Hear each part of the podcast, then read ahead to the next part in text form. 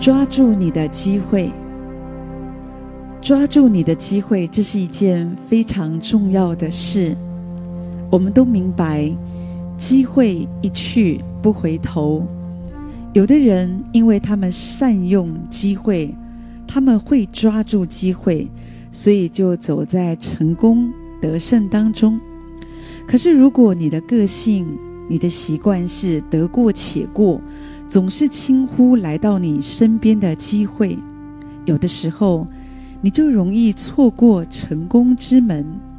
有一个故事是这样子告诉我们：说到一个国王，那一天他把自己三个儿子叫了过来，分别给他们每一个人都有一袋花的种子，然后告诉这三个儿子说：“现在我要去到远方两年。”当我回来的时候，你们还要将这些种子还给我。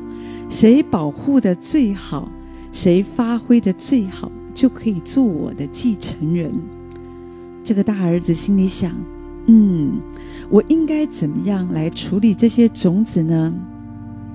他想了想，就把它们都锁在宝箱里面，因为当父亲回来的时候。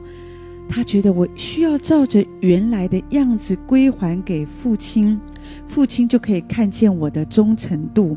我什么都没有动，我也都好像没有把它拿来做其他的使用，父亲应该会很高兴。所以就这样，种子就被锁在宝箱里。而二儿子，他是把种子拿到市场上给卖掉了，因为他把所得到的钱。保存起来，他心里想：当爸爸回来的时候，我再去市场上买新的种子，还给他新的种子。不然这些种子等我爸爸回来，可能有一些都烂了。而那个小儿子，他有不一样的想法，他把这些种子带着跑到花园里，将种子到处的播撒、种植。两年之后。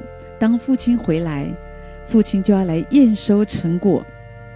大儿子把种子从宝箱里面拿出来的时候，发现种子都发出臭味，都坏掉了。国王实在是无奈的摇摇头，而二儿子立即的把新买的种子带过来给爸爸看。爸爸一看，爸爸说：“这些跟我给你的是不一样的啊。”后来，国王又去到小儿子那里，他抱着很大的希望，可是又有点害怕，不晓得他这三个儿子到底谁比较成才。想到自己的老大，脑袋动也不动，给他什么就还过来什么，而那个二儿子好像所想的也是也是没有太大的创意，他就不知道这个小儿子的想法是什么。他到底会怎么做呢？没有想到，这第三个儿子带着爸爸来到花园，在那里有上百棵的植物正在开花，开出无数的花朵。小儿子对爸爸说：“爸爸，这些都是你给我的种子，它们就要成熟了，我很快就可以采集、采收新的种子给你。”爸爸心里看了，很受安慰，很受感动。是，我们受托一件事，我们用什么态度来面对？是得过且过、投机取巧，还是我们会抓住我们的机会，尽量的来发挥呢？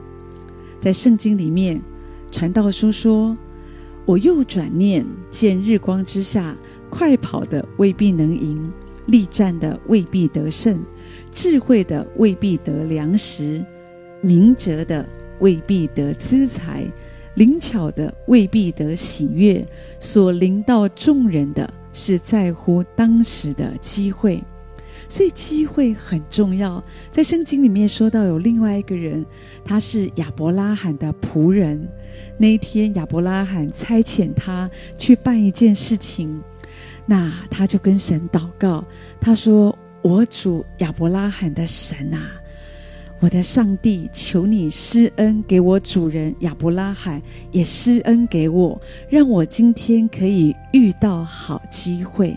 是，当你祷告的时候，神会给你机会，可是你要看见机会，你要抓住机会，你要善用机会，别让机会轻轻的就从你身边给飘走了。